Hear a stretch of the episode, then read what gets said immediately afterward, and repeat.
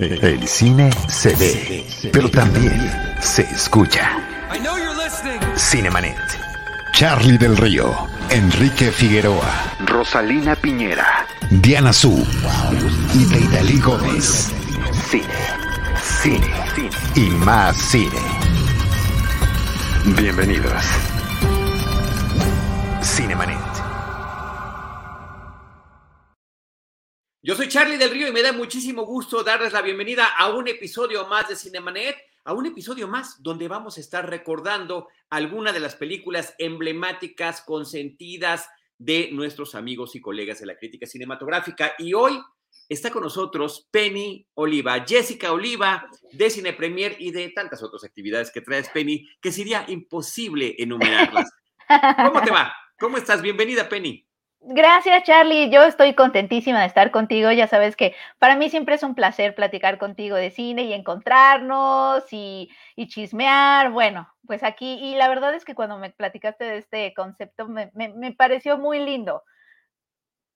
Está bien padre y ha resultado eh, muy sorpresivo en términos de lo que nos han traído nuestros amigos a la mesa, de lo que hemos estado compartiendo con el público de Cinemanet, de lo que tiene que ver también con la nostalgia, con el recuerdo, pero también de la vigencia de tal o cual película. Y creo que hiciste una selección muy interesante que te voy a, pedir que seas tú quien la presente y nos digas por qué la elegiste. Sí, bueno, cuando me, me pregunta, la pregunta era qué película eh, había sido como clave como en mi infancia, ¿no? o bueno, en este umbral mío hacia el cine. Y fíjate que es una pregunta, no sé la forma en que me la fraseaste en, WhatsApp, pero me hizo pensar de forma distinta, porque cada vez que me preguntan qué película me ha marcado y todo eso, siempre mi respuesta automática había sido La princesita de Alfonso Cuarón.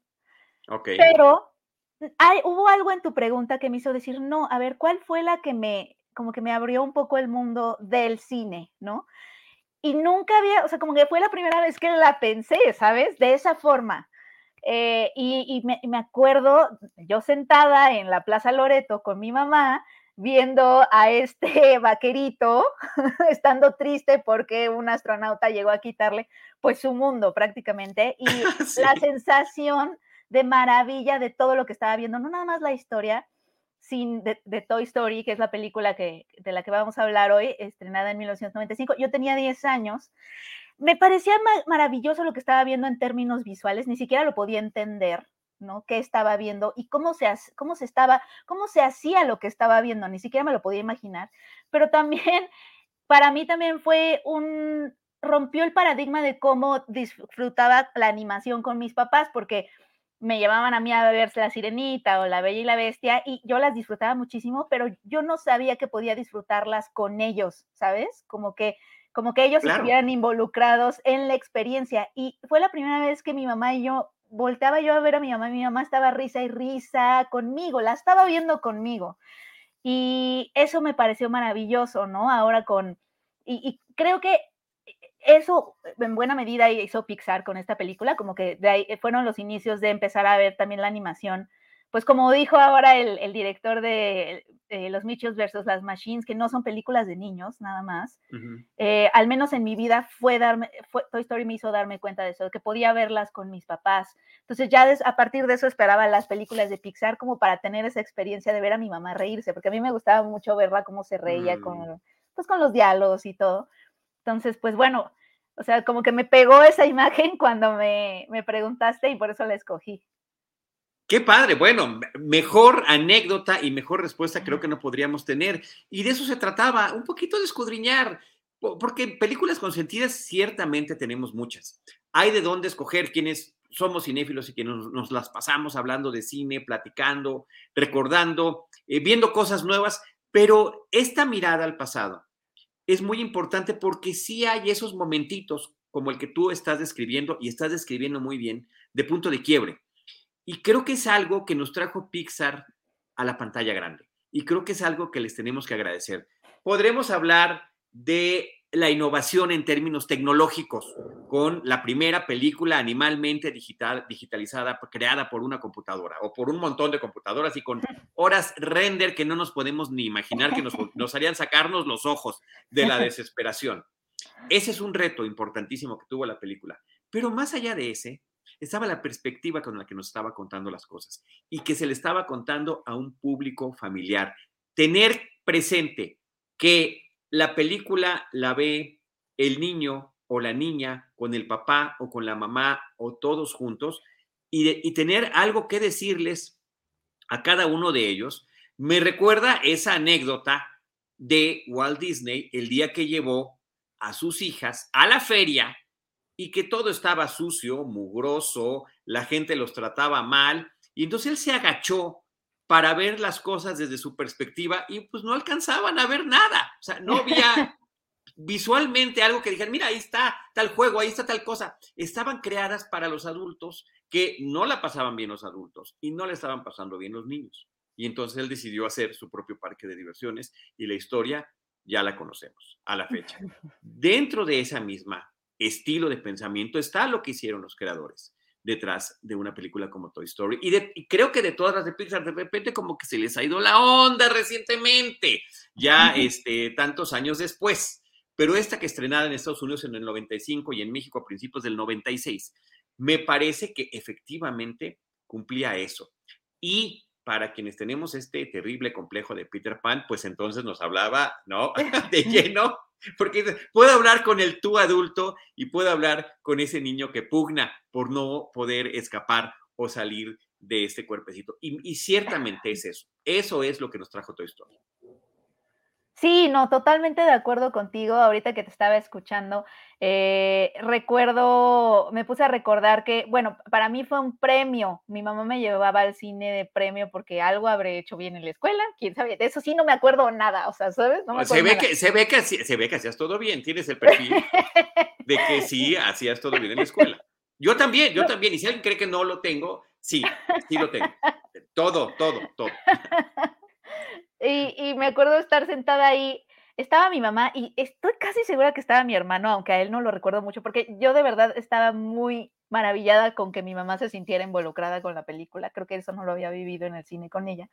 Eh, y, también me acuerdo de chiquita pensar que no, no lo sabía verbalizar en ese momento, obviamente, pero me, me, sorprendió a mis 11 años que no, que fuera una historia que diferente, o sea, como, como, ah, también se pueden contar cosas de dos juguetes, ¿sabes? Como de este cambio como de perspectiva, de, de, todo puede ser un protagonista, que a, que a, lo mejor es una obviedad, pero de chiquita sí fue como de, ah, nunca me había puesto a pensar que se pueden contar historias desde otros tipos, digo, y no sé por qué no lo había pensado para el cine, porque eso sucede todo el tiempo en el cuento, ¿no? O sea, yo leía cuentos y la rana decía esto, bla, bla, bla, pero en el cine no sé por qué o sea, ese punto de vista de ponerte a seguir a, un par de juguetes y sus aventuras, me maravilló, porque además es otro mundo, ves el mundo este, desde el punto de vista, como tú decías, ¿no? De, de Woody, que aquí está, que me lo prestaron, este, y cómo se ve el cuarto, y cómo se ve... ¿Cómo se ve? Ah, ¿Pensaste que no iba a venir preparado? nunca, Charlie, nunca. Eh, y cómo se ve, por ejemplo, este, eh, eh, de pronto la cámara nos mete al principio a una como planta, porque están viendo, están como espiando los soldados, ¿no? ¿Qué está pasando? Se están... Y por ejemplo, ver ese mundo de cómo así se ve la planta por dentro, o sea, había como tantos puntos de vista que yo no había visto nunca como niña, ¿sabes? Y eso también me, me, maravilló. Me acordé por lo que dijiste de, pues bueno, que Walt Disney se agachó y empezó a ver el mundo como, como los niños. Y aquí se pusieron a verlo como lo verían los juguetes. Y es tan importante, la película se llama, aquí lo dice Toy Story, eh, que es la perspectiva de ellos, como lo estás comentando, pero también todos los recursos creativos eh, y de tecnología se enfocaron en los juguetes, en todos ellos, porque los más desdibujados de todos los personajes son los humanos. No que no tengan su propia personalidad y que esté claro. Y que además digan, pues que nosotros nos debemos a esta persona que nos, nos, recibe. O sea, él aquí y no. Claro, pero hasta la cara de Andy cambió. Ya ves que en esta sí, claro. ya es otra persona. O sea, y, no importaba nada, porque lo que importaban eran ellos. Claro, son ellos los que importaban. Sí, la tecnología fue avanzando. Ahorita, tantos años después, eh, se, ya se empiezan, ya uno dice, mm, como que ya no se ve tan padre. Era lo máximo que había en ese momento en términos tecnológicos. En términos tecnológicos, no había nada más. No había nada más. Y, y, te ponen esa perspectiva los juguetes y luego los egos de los juguetes. ¿Cuál es su papel en función del niño? ¿Y qué pasa con el juguete consentido cuando de repente llega el juguete nuevo y se siente reemplazado. Y mm. la selección de juguetes que no es en absoluto aleatoria. Un vaquero, el clásico personaje icónico de la, de la propia cultura popular estadounidense. Ellos son los pioneros, ellos son los vaqueros, ellos son los que ganaron terreno. Cuestionablemente, ¿verdad? Ya si nos ponemos a verlo, a analizarlo fríamente desde, desde cualquier punto de vista. Y por otro, a partir de la, del, sueño de la conquista espacial y de la verdadera conquista del espacio. Entonces, él, él llega, él, eh, el astronauta, llega el astronauta también a, a, ocupar su lugar, a reemplazarlo. Entonces, eh, en, términos de lo que significa nada más para la propia idiosincrasia estadounidense, repartida a, a lo largo de todo nuestro globo, a través de su filmografía y de su televisión, que todos hemos consumido en casi todos los países del mundo, pues tenía perfecto sentido. Digo, esto ya analizándolo ahorita, cuando, como niño, como dices tú, pero por supuesto que no. Para mí, Penny, la referencia más cercana era la canción de Cricri, una de tantas canciones de Cricri. Tenía una que era el baile de los muñecos y la canción empezaba diciendo, al sonar las 3 de la mañana, de la mañana los muñecos se ah. paran a bailar. La casa está dormida, nadie los verá y salen de sus cajas dispuestos a gozar. Así eso es. Toma, John Lasseter, aquí te pasamos la premisa de Toy Story, Francisco Gabilondo Soler, veracruzano, mexicano. Este, pues ya, ya la había, ya la había imaginado. Y que, que, ahora que lo dices, la primera vez que yo, me, que yo sentí empatía por un juguete también fue por una de esas canciones, la de la muñeca fea, que estaba en un rincón y lloraba. E, era una tragedia, era, una, era, un, era un melodramón, ¿no? Una este, telenovela. Era, una telenovela, pobrecita la muñeca que creo que no tenía un ojo en el rincón y que se hacía amiga del, del recogedor, ¿no? Sí. era, la quiere y el recogedor. Y ya, ¿no?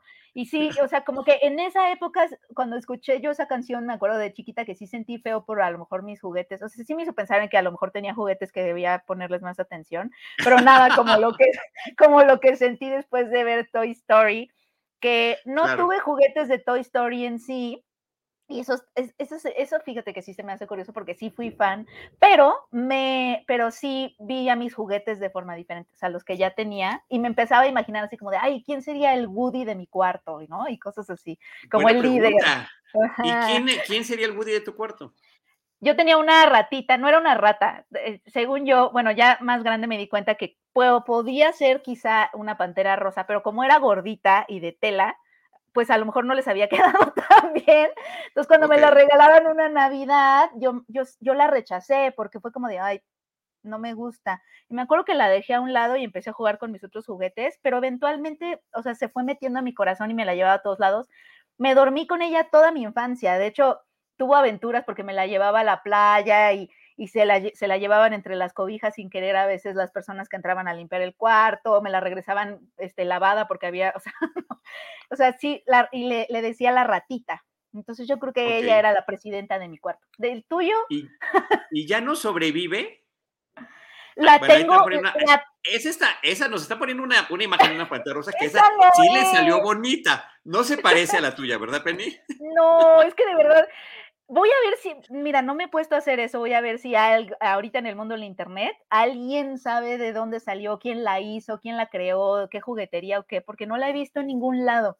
Mi mamá le perdió una oreja y desde entonces este, la envolví como en plástico para guardarla y la tengo bien guardadita porque no quiero que le pase nada.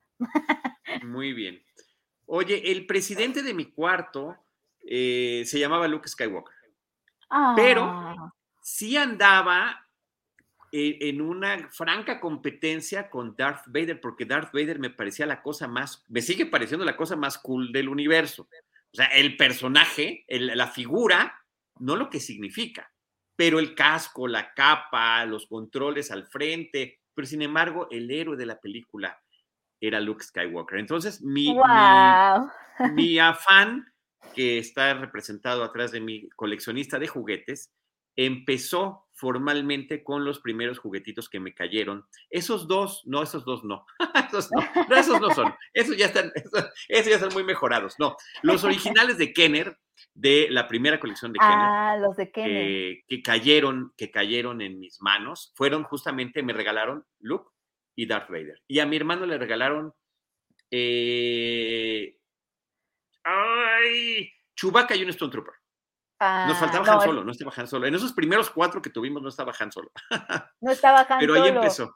Ahí empezó todo. Ahí empezó ¿y tuviste, ¿Tuviste algún juguete que llegara un poco como a quitarles y a moverles el, el liderazgo a Luke Skywalker? O sea, un tipo Buzz Lightyear.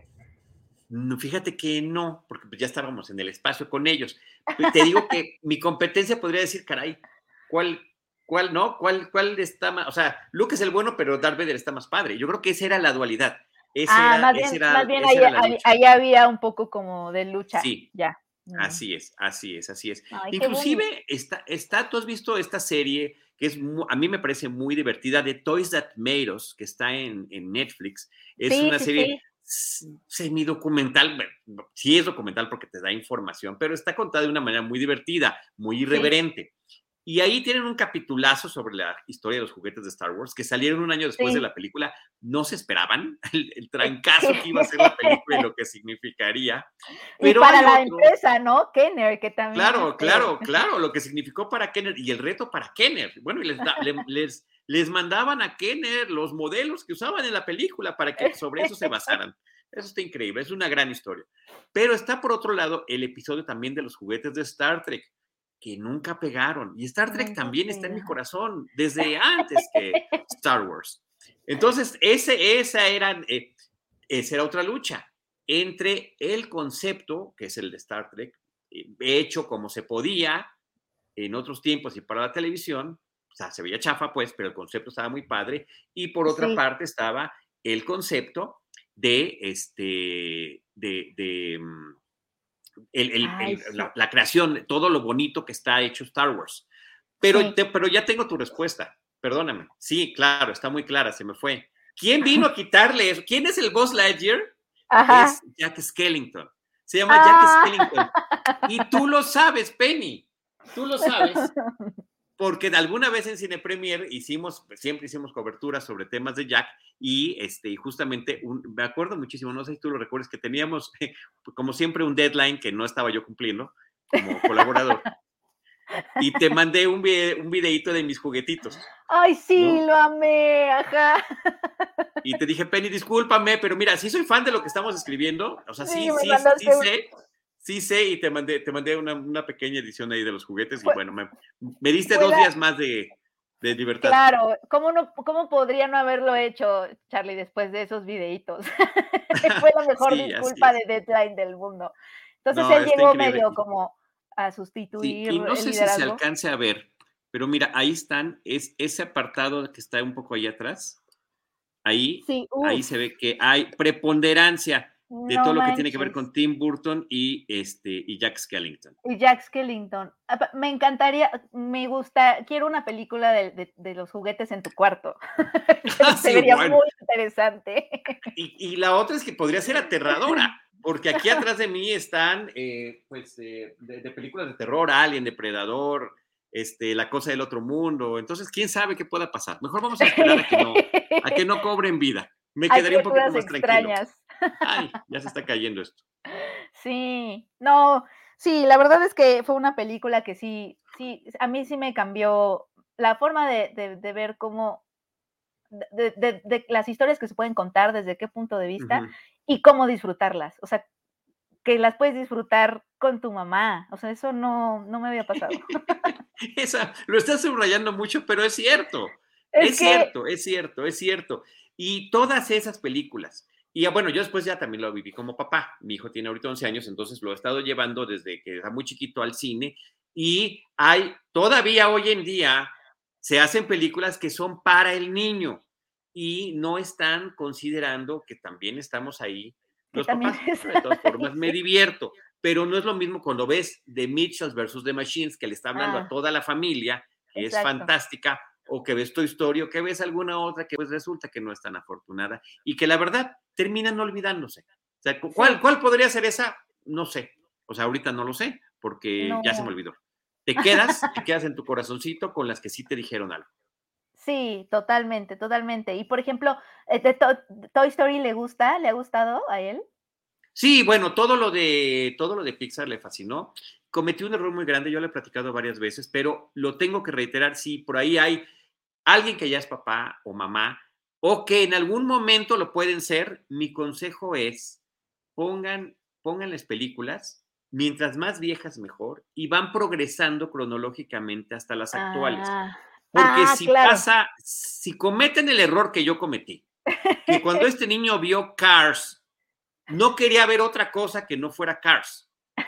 Y no hay manera que en términos de edición rápida, música, vértigo, de que una cuestión es, es verdaderamente vertiginosa, como va sucediendo todo en Cars, puedas competir con otra cosa. Si después de ver Cars le quieres poner Dumbo, ah, Houston tenemos un problema.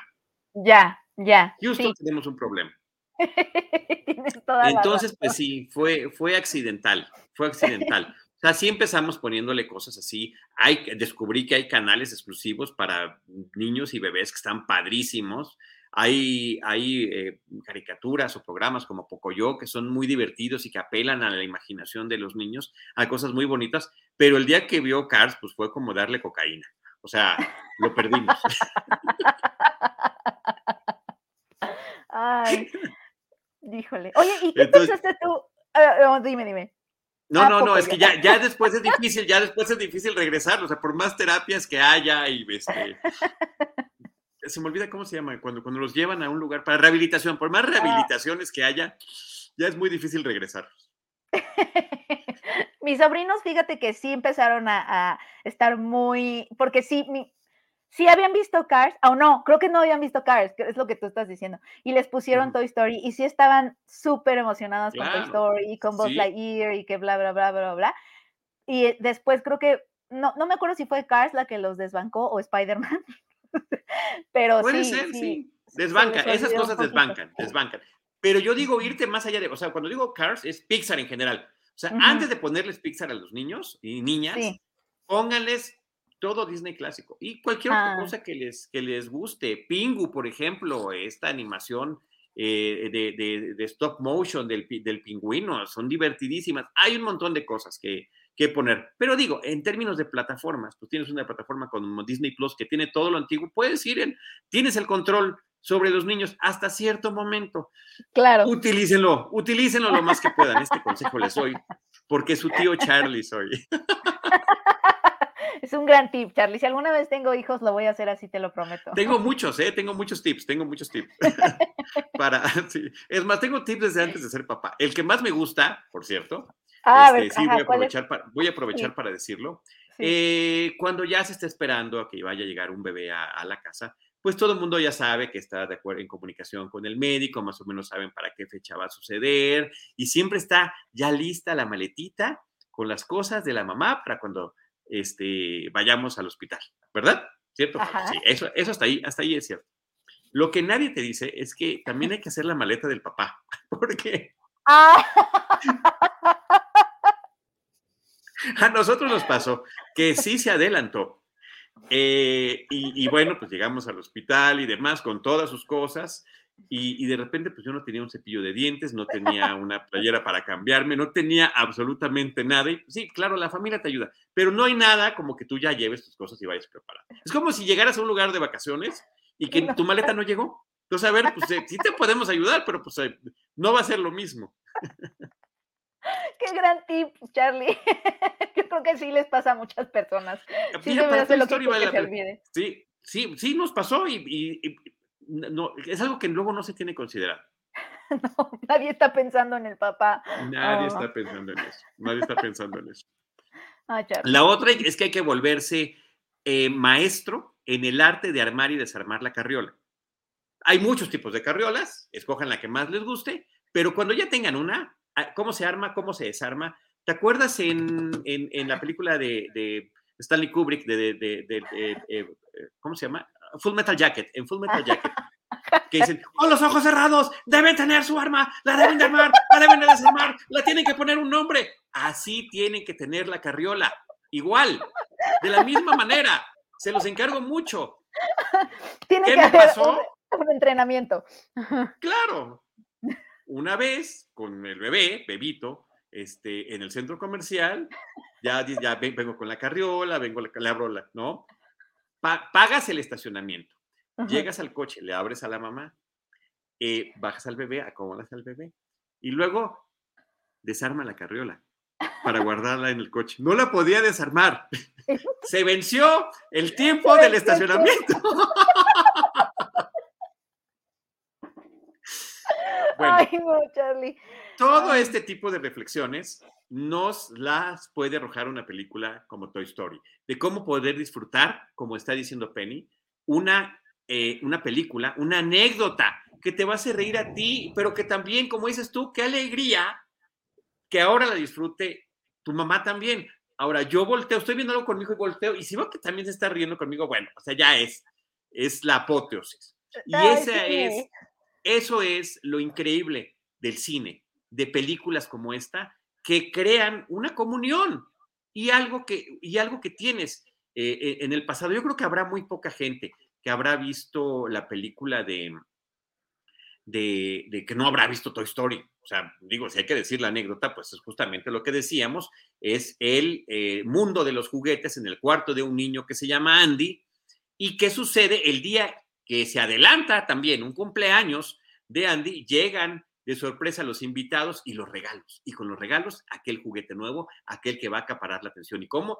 Bueno, la música de Randy Newman me parece que ocupa un papel fundamental para contar la historia, porque arranca la película con esta canción y, los créditos y Andy jugando con Woody. Woody es su mundo, es lo máximo, es, es, podría ser una historia de amor que te están ahí contando con eso. Y de repente llega el juguete nuevo y entonces hasta los pósters cambian, el papel tapiz del oh. cuarto cambia, las prioridades cambian, el disfraz del niño cambia, cambió de vestirse de vaquero, ahora no, ahora el niño quiere ser un astronauta. ¿Y cómo, cómo le pega eso a este, pues al juguete que había sido hasta entonces el favorito?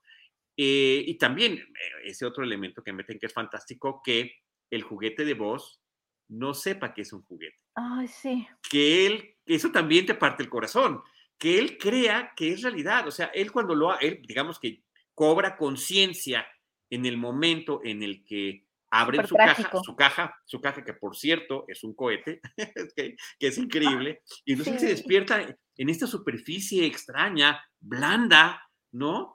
No sabe si puede respirar, tiene su casco puesto, ve que la nave pues está descompuesta y no se puede comunicar con, con el control central con su sticker. Con su sticker, con, su sticker. de botones. y que se oyen los golpecitos de su, de su manita cuando le pega. sí. No, eso, y, aparte, pero el momento, lo que tú dices, el momento es que es, bueno, hay como muchos momentos cómicos y todo, pero tiene momentos en donde de verdad te conmueves, ese, ese, ese momento donde se da cuenta que no puede volar porque ve el comercial en la ah, casa de, se este da cuenta que no puede volar y se da cuenta que efectivamente es un juguete. Es un juguete que intenta volar y además se rompe, o sea, es, es tragiquísima esa escena. Sí, sí te hace sentir horrible y, y, también, pero, pero cómo lo, lo supera porque por el amor, ¿no? Y la hermandad está junto con Bo, está, está junto a, a Woody. Y también está, esta, a mí me recordó también mucho cuando llega tu hermano, o sea, cuando estás chiquito y de pronto llega un hermano, es como... ¿por? El hermano es el juguete nuevo, el hermano, es el juguete nuevo. El juguete nuevo, como de, ¿y por qué está aquí? Y, y, y, la, y la, competencia, y está, y, porque también te rehusas al cambio, ¿no? Y eso es lo que le pasa a Woody. Woody no quiere que cambien las cosas, pero no, no sea, lo que él aprende es que el cambio también puede traer más riqueza y tiene un hermano nuevo ahora, un nuevo amigo, y de eso se trata también la canción, ¿no? El amigo fiel y todo eso, y que juntos van a enfrentar pues lo que sea y van a estar bien. Este, ese, ese mensaje me acuerdo que también me pegó porque pues de chiquita yo sí tenía un hermano chico que odié cuando llegó.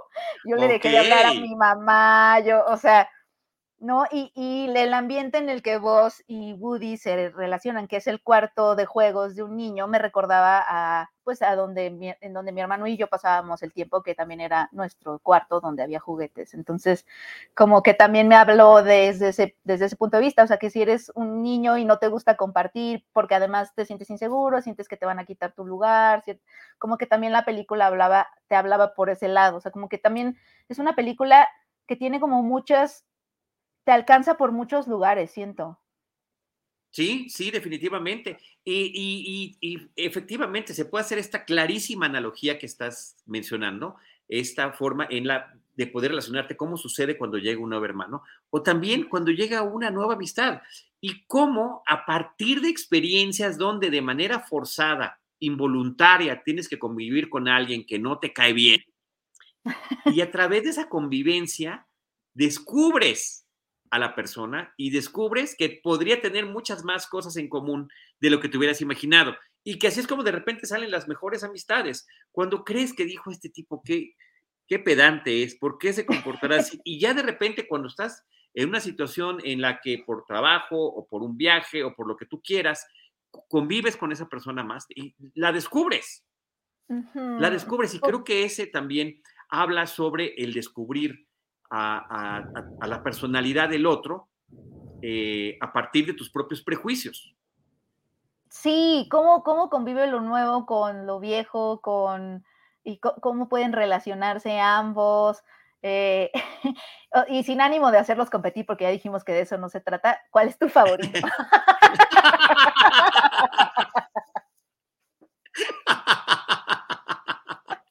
Ese es, esa es cruel, es la pregunta. En, principio, en principio es vos, porque siempre fui más de ciencia ficción, de fantasía, de todo ese tipo de cosas. Pero fíjate, a, mi relación iría hacia atrás. Mi papá era fanático de los westerns y de John Wayne. Alguna vez me regaló un libro donde había empastado los cómics de Rob Roy. Había un vaquero que se llamaba Rob Roy, era de vida real y también le llegaron a hacer su cómic y él tenía los números, los compró y estaban este, encuadernados y ahí lo tengo todavía, es un, es un recuerdo que tengo muy padre de mi papá, pero nunca terminó de encantarme el western. Yo me acuerdo también lo que decías tú del western en alguna ocasión. Está todo como muy sucio, como muy polvoso. Me acuerdo que alguna vez así, lo, así describías a los westerns. Y en cambio a mí me gustaba. Polvo, no sé por qué. exacto, exacto. Entonces, este, los he redescubierto y los redescubrí los westerns a lo largo de mi vida y también cómo influyen en otro tipo de narrativa fílmica, donde dices, claro, no estamos en el viejo este, pero esto es un western, así como nos lo están presentando. Mm, e, eso, eso está bien padre. Pero lo mío era en un, principio Star Trek, Viaje a las Estrellas y después Star Wars y todo lo que vino después, ¿no? Encuentros cercanos, E.T., etcétera, etcétera, etcétera, etcétera. Entonces, sí, lo mío, lo mío, lo mío, lo mío es más el astronauta, es más Buzz Lightyear, pero aprecio muchísimo lo otro. Y, y para mí también representa esa eh, diversidad de gustos que había entre mi papá y yo y que finalmente una película como esta te demostraba que podían coexistir increíblemente. Ay, sí, justo la película a ti te habla de tu papá y el espacio y cómo son uno. Ay, qué bonito, Charlie, qué lindo. y ahorita me, quedé, me quedé pensando que Pixar podría ser Boss, porque Pixar llegó como con el futuro de la animación. Totalmente. Y todo el mundo pensó que ya no se iba a hacer otro tipo de animación, que a lo mejor la animación 2D ya se había acabado, no sé pero pues no ha pasado, o sea, como que más bien toda la animación, como que es, eh, o sea, creo que vivió un boost, ¿no? Sobre todo como la gente empezó a tomar en serio la animación, ¿no? Sí, pueden coexistir, creo que es lo importante. Ahora, estaba la tentación, tenemos que hacerlo todo como lo están haciendo ellos, tenemos que incursionar en esto y ciertamente ha prevalecido la animación eh, digital, actualmente la animación por computadora, pero tenemos se siguen haciendo cosas increíbles. Recientemente yo pensaría, por ejemplo, en, en Klaus, esta película de Netflix, que te presenta, ¿no? Cómo inventan una nueva mitología del origen de Santa Claus y que me parece que está, bueno, también conmovedora hasta las lágrimas. Preciosa, es preciosa. Preciosa, preciosa, Y en principio no lo parece, no parece que vaya a ser algo que te pueda atrapar de esa manera. Y está trabajada en 2D por un realizador español, por, por cierto. Entonces sí, también tiene razón. Top Pixar, eh, Pixar es vos, efectivamente. Pixar es vos Lightyear y todo el resto de la animación, incluyendo el stop motion, que también podría haberse sentido en algún momento desplazado.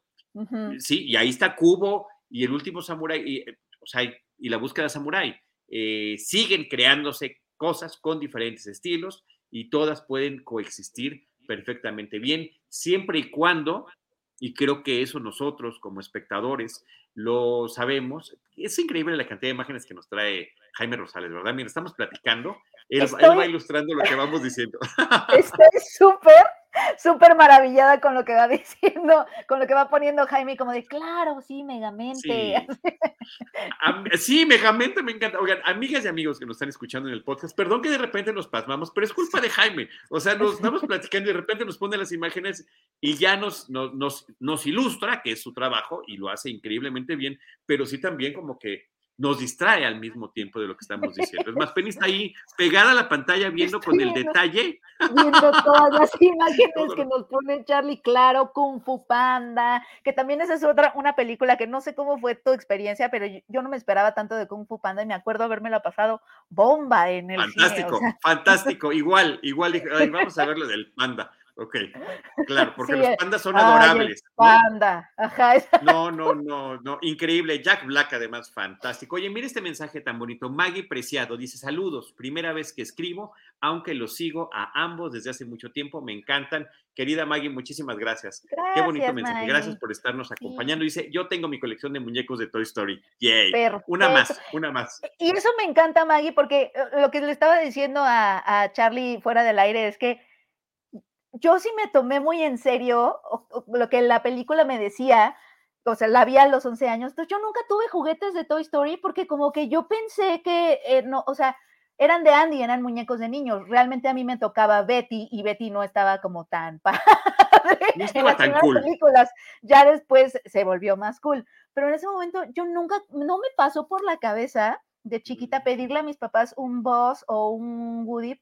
O sea, ni siquiera fue como que, como que me dije a mí misma, no, no me pasó ni por la cabeza. Y ahorita digo, es que sí debí de haber tenido algo de voz, eh, de, de, algo, ¿no? Porque me gustó tanto la película, pero me da mucho gusto que tú sí tengas tu colección. Sí, qué padre, qué padre, Maggie. Y gracias, gracias por compartirlo con nosotros. Oye, por cierto, hace rato que me preguntabas, y perdón que lo estemos eh, utilizando este espacio así para hablar. Bueno, sí, no, no, no, perdón, así es. Este recordar nos trae nostalgia y nos permite hablar y compartir también cuestiones personales. Em, a mi hijo le gustaba más Woody. ¿Ah, sin duda, le gustaba más Woody. Y tenía su disfraz de Woody, tenía su sombrero, porque sin sombrero no hay vaquero, o sea, por supuesto. Eh, entonces, pues se van, no puede uno predecir los gustos. Eh, yo, yo en algún momento dije, seguramente con todo el, pues digamos, la cinefilia que manejo, el, tipo de cosas que me gustan, pues va a seguir probablemente mis pasos y no, o sea, siempre ha sido lo que yo le diga eso, ¿no? Y él, él, él va encontrando lo que, lo que le gusta. Por ejemplo, para estas alturas yo me hubiera imaginado que ya fuera un gran adepto de Star Wars. Y Star Wars, mm, me, ¿no? O sea. ¿Cuál es su máximo? ¿Cuál es su máximo? Su máximo, su máximo ahorita eh, está en el universo de los videojuegos. Eh, mm. y hay un juego que se llama Five Nights at Freddy's, que es lo que le gusta y que es un juego medio extraño y siniestro, porque son unos animatrónicos que como que, ¿no? así como que bonitos, como tipo Disney, este, me imagino yo a The Country Bear Jamboree, y que de repente cobran vida y se vuelven así como malos y zombies y los, los, los trailers, ahí están, mira. Jaime, eres aplausos para Jaime, o sea.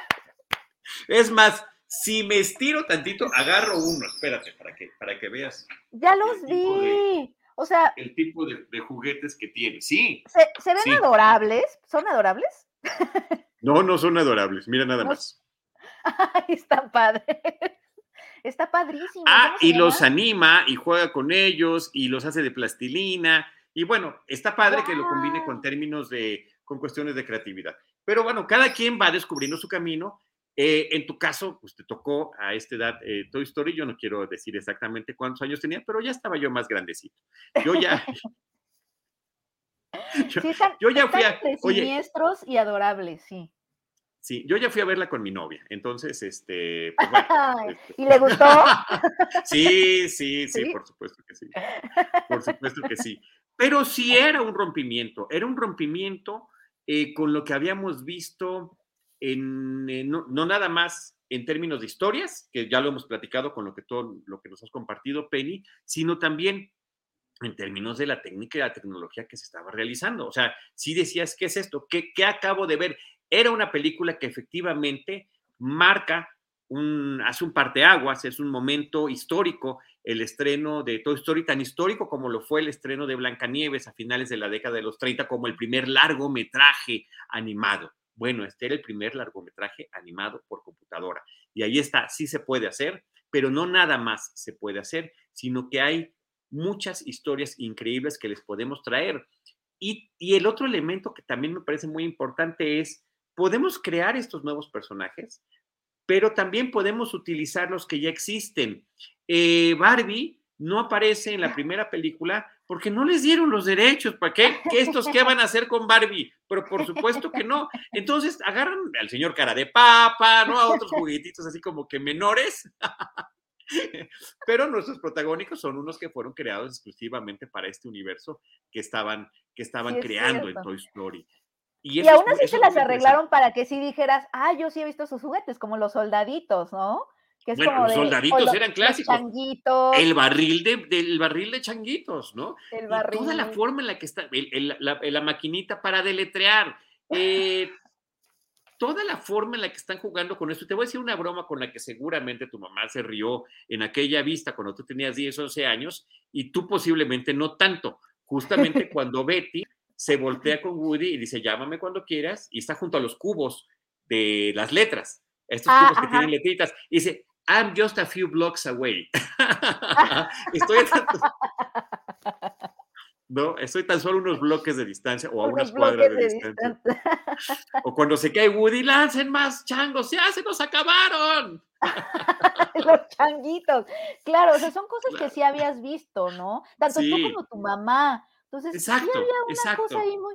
Y además eso que decías de, ya era una, un rompimiento a nivel técnico, ¿no? O sea, bien pudieron haber dicho, haberle echado todos los huevos a la canasta tecnológica y olvidar a lo mejor la parte, o no ser tan escrupulosos con la historia o con el diseño de los personajes o con que conmoviera, con que tuviera varios niveles, ¿no? Con que fuera una buena historia. Creo que pudieron haber hecho eso. Ya, ya estaban haciendo algo bastante grande a nivel tecnológico y se pudo haber descuidado la otra parte y, y no lo hicieron. O sea, como que esas dos cosas en mi cabeza como espectadora joven venían ya una historia increíble. Indivisibles, indivisibles. E, eran indivisibles. Entonces, para cuando salieron otras películas que se veían como Pixar, o sea, ya sabes, este, la de El Hielo, la Era de Hielo, Shrek, etcétera, para mí la, la, propia tecnología me estaba recomendando una historia increíble porque eso es a lo que me había acostumbrado Pixar o lo que, lo que instauró en mí, ¿no? Ya después te das cuenta que pues ya esas dos cosas empezaron a separar conforme pasaba el tiempo y ya, ya en esta diversidad de estudios que hay, pues ya, ¿no? Este, no todas las películas de CGI son buenas, no, todos, o no, no todas tienen como ese sello, pero en un principio para mí eran inseparables esas dos cosas. Y era lo que ofrecía Pixar y es lo que nos ofreció durante muchos años y ciertamente ha tenido por ahí sus tropiezos, nada más que con esta última que nos presentó, The Turning Red, se levantó a sus más altos a sus más altos niveles. Gustavo Rodríguez dice saludos a Cinemanet y al buen Charlie del Río. Querido Gustavo, muchísimas gracias. Te mando un saludo también desde acá. Gracias por estarnos acompañando. Sí, ¿verdad, Penny? Este, con ciertos tropiezos, Pixar de repente lo retoma y además ya siento yo como que con esta nueva generación, eh, o, sea, gente que creció trabajando allí en la compañía, que estuvo en diferentes eh, papeles, aportando, que además tú ya visitaste Pixar por parte de Cine Premier en alguna ocasión. Una vez, para una película que no vi. Oh, oh, my God. Fue la del dinosaurio. ¿Tú la viste? La de mi amigo. Sí, sí, sí, sí, la vi. Sí, he, visto no todas. Esa no la vi. Pues mira, es así como de las. Mm, ¿no? Más así. Ah, mm, no, no, como que no les quedó tan bien. Pero una cosa que sí presumen ellos mucho, a mí gracias también a ustedes, a Cine Premier, a mí me tocó visitarlo en un par de ocasiones, es el espíritu de colaboración que hay. Sí hay un grupo de personas que están guiando la producción, los guionistas, el director del proyecto, que es el que propone, pero sí toman en cuenta todas las experiencias de la gente que trabaja en Pixar, de todos los departamentos, ¿eh? O sea, eh, empiezan a hacer entre ellos mismos, entre pura gente muy creativa, sus propios screeners de llevamos esto, ¿cómo lo ven? Oye, pero ¿qué tal si pasa esto? Bueno, a mí esto no me gustó, etcétera, etcétera. Entonces, ese espíritu de colaboración The Good Dinosaur, ahí nos lo está poniendo también Jaime Rosales. Oye, nos puso la escena justamente la cual, hasta con subtítulo, la que te había estaba mencionando de Toy Story para tu mami. Está muy cañón. Estoy muy impresionada por las habilidades de producción de, de, Jaime. Sí, no nos deja, la verdad que mira, yo diario, diario estamos en esto y no, no deja de sorprender. Penny, este, nada más, pues vamos a dar los datos oficiales antes de despedirnos. John Lasseter fue el director de esta película. La historia original era de John Lasseter, de Pete Doctor y de Andrew Stanton. En México, perdón, en México, las voces originales de Tom Hanks eh, para Woody y de Tim Allen para, eh, para Buzz Lightyear, a mí, yo, yo sí la vi por primera vez en inglés. O sea, es más, las empecé a ver en español ya con mi hijo chiquito para que las pudiera este, pues, apreciar mejor. Y el doblaje también está eh, sensacional. Qué buenos doblajes seguimos teniendo en México. Es, es el, impresionante. impresionante, sí, está muy cañón, muy cañón. Penny, ¿con qué te despides? ¿Con qué te despides de este episodio donde nos has, nos has hecho recordar de una manera que no habíamos imaginado eh, la película de Toy Story de 1995, el primer largometraje animado por computadora de la historia? No, pues yo creo que con una celebración de la animación, o sea, la verdad es que yo soy muy fan de, de las historias animadas. Eh, justo pensar que no, obviamente no son, no son películas dadas para niños, porque a mí todavía me tocó, lo, la platicamos en, en, Filmsteria Turning Red, ya ves que es una maravilla, y, y alguien nos dejó de escuchar toda esa parte porque decía que qué flojera, este, estaban hablando de películas para niños, o sea, como que todavía todavía a veces tenemos esa, esa impresión. Y no, la animación es una forma, ¿no? De hacer cine, ¿no? No es un género infantil ni nada, ¿no? Es una forma de comunicar y de contar historias que no necesariamente este, son, ah, incluso a veces no, necesariamente son familiares, ¿no? Ya ves que la animación se ha usado como en otro tipo de producciones también. Entonces, pensar seriamente, pensar en, en, en la animación como eso, ¿no? Como lo que es, es una técnica para llevarnos y para llevarnos a lugares en donde a veces el live action no puede hacerlo que, que, que crees esas cosas, o sea, sus, la, la, los mundos a los que nos lleva la animación muchas veces, eh, o hay, hay, hay, ideas que yo creo que nada más se pueden este, comunicar a través de la animación, como la de la mano, ¿Cuál fue? La de la mano, ¿te acuerdas que está separada del cuerpo y anda por la ciudad? ¿En los Locos Adams? I Lost My Body, no, es una animada que estuvo, estuvo, está en Netflix, I Lost My Body se llama. Ay, sí, ¿cómo no? Claro que sí. Nos habla de desarraigo, de migración, de etcétera, pero con una mano cercenada que anda por la ciudad. O sea, ese tipo de ideas en donde la animación te lleva a otros lugares emocionales y mentales. Entonces, bueno, celebro eso.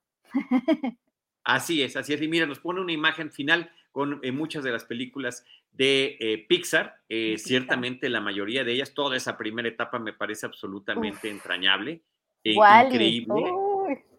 sí, Wally, Wally es fantástica, Monsters me fascina, A Box Life, Finding Nemo, Cars, que para mí era la, peor como adulto. A mí también. fíjate que yo la super archi recontra revaloré viéndola ya desde el, punto de vista de, padre y de ver cómo la disfrutaba mi hijo y de lo que significaba también para, era, era una historia muy personal. Muy, se, acostumbra mucho en Estados Unidos el recorrido en carretera con la familia y como también pasa con los Mitchells, por ejemplo, y de qué forma te vincula con tu familia y qué pasa cuando ya dejas de pasar por los pueblitos, porque está el freeway, porque está la gran carretera que ya no te permite hacer escala, sino que ya llegas fácil y rápido a tu destino, pero dejas esta, esta magia que todavía tenemos en México que, que le llamamos pueblear. Me encanta, me encanta. Sí, Cars es una cosa que creo que la malentendimos los adultos y los niños lo máximo. totalmente, totalmente. Mira, último comentario que nos está llegando. Omi WK dice, llegué tarde, pero seguro disfrutaré el episodio después. Un gran saludo a ambos. Penny, eres la mejor. Ahí está gracias, el comentario de Omi WK. Muchísimas gracias. Te mandamos muchos saludos a ti también. Y de parte de todos nosotros aquí en Cinemanet, Penny, agradecerte a nombre de Jaime y de todo el equipo, el mío personal, por supuesto, el que eh, nos reencontremos. Ojalá que Sé que andas ocupada con Filmster y con Cine Premier, pero que también. No, pero nos vamos a encontrar pronto. Nos, sí, nos, y bueno, y no nos hemos visto en toda esta pandemia, caray. Pero es, ya habrá oportunidad, ya habrá oportunidad. Gracias por todo. Eh, fabuloso este, este viaje eh, de nostalgia, de cariño a la animación, hacia los medios audiovisuales y hacia la narración de historias. Penny Oliva. Muchas gracias, Charlie. Yo estuve encantada eh, y de vivir este viaje de nostalgia contigo. Muchas gracias. Eh, y gracias a Jaime Rosales, a todos ustedes que nos acompañaron, Omi WK, Gustavo Rodríguez, Maggie Preciado, se los apreciamos muchísimo, y eh, arroba Cinemanet, arroba Oliva, arroba Cinepremier, arroba Filmsteria, y yo soy arroba Chare del Río. Recuerden que nosotros en Cinemanet los estaremos esperando en nuestro próximo episodio con cine, cine y más cine. Esto fue Cinemanet con Charlie del Río, Enrique Figueroa, Rosalina Piñera, Diana Su y Teitali Gómez. El cine se ve, pero también se escucha. Cine, cine y más cine.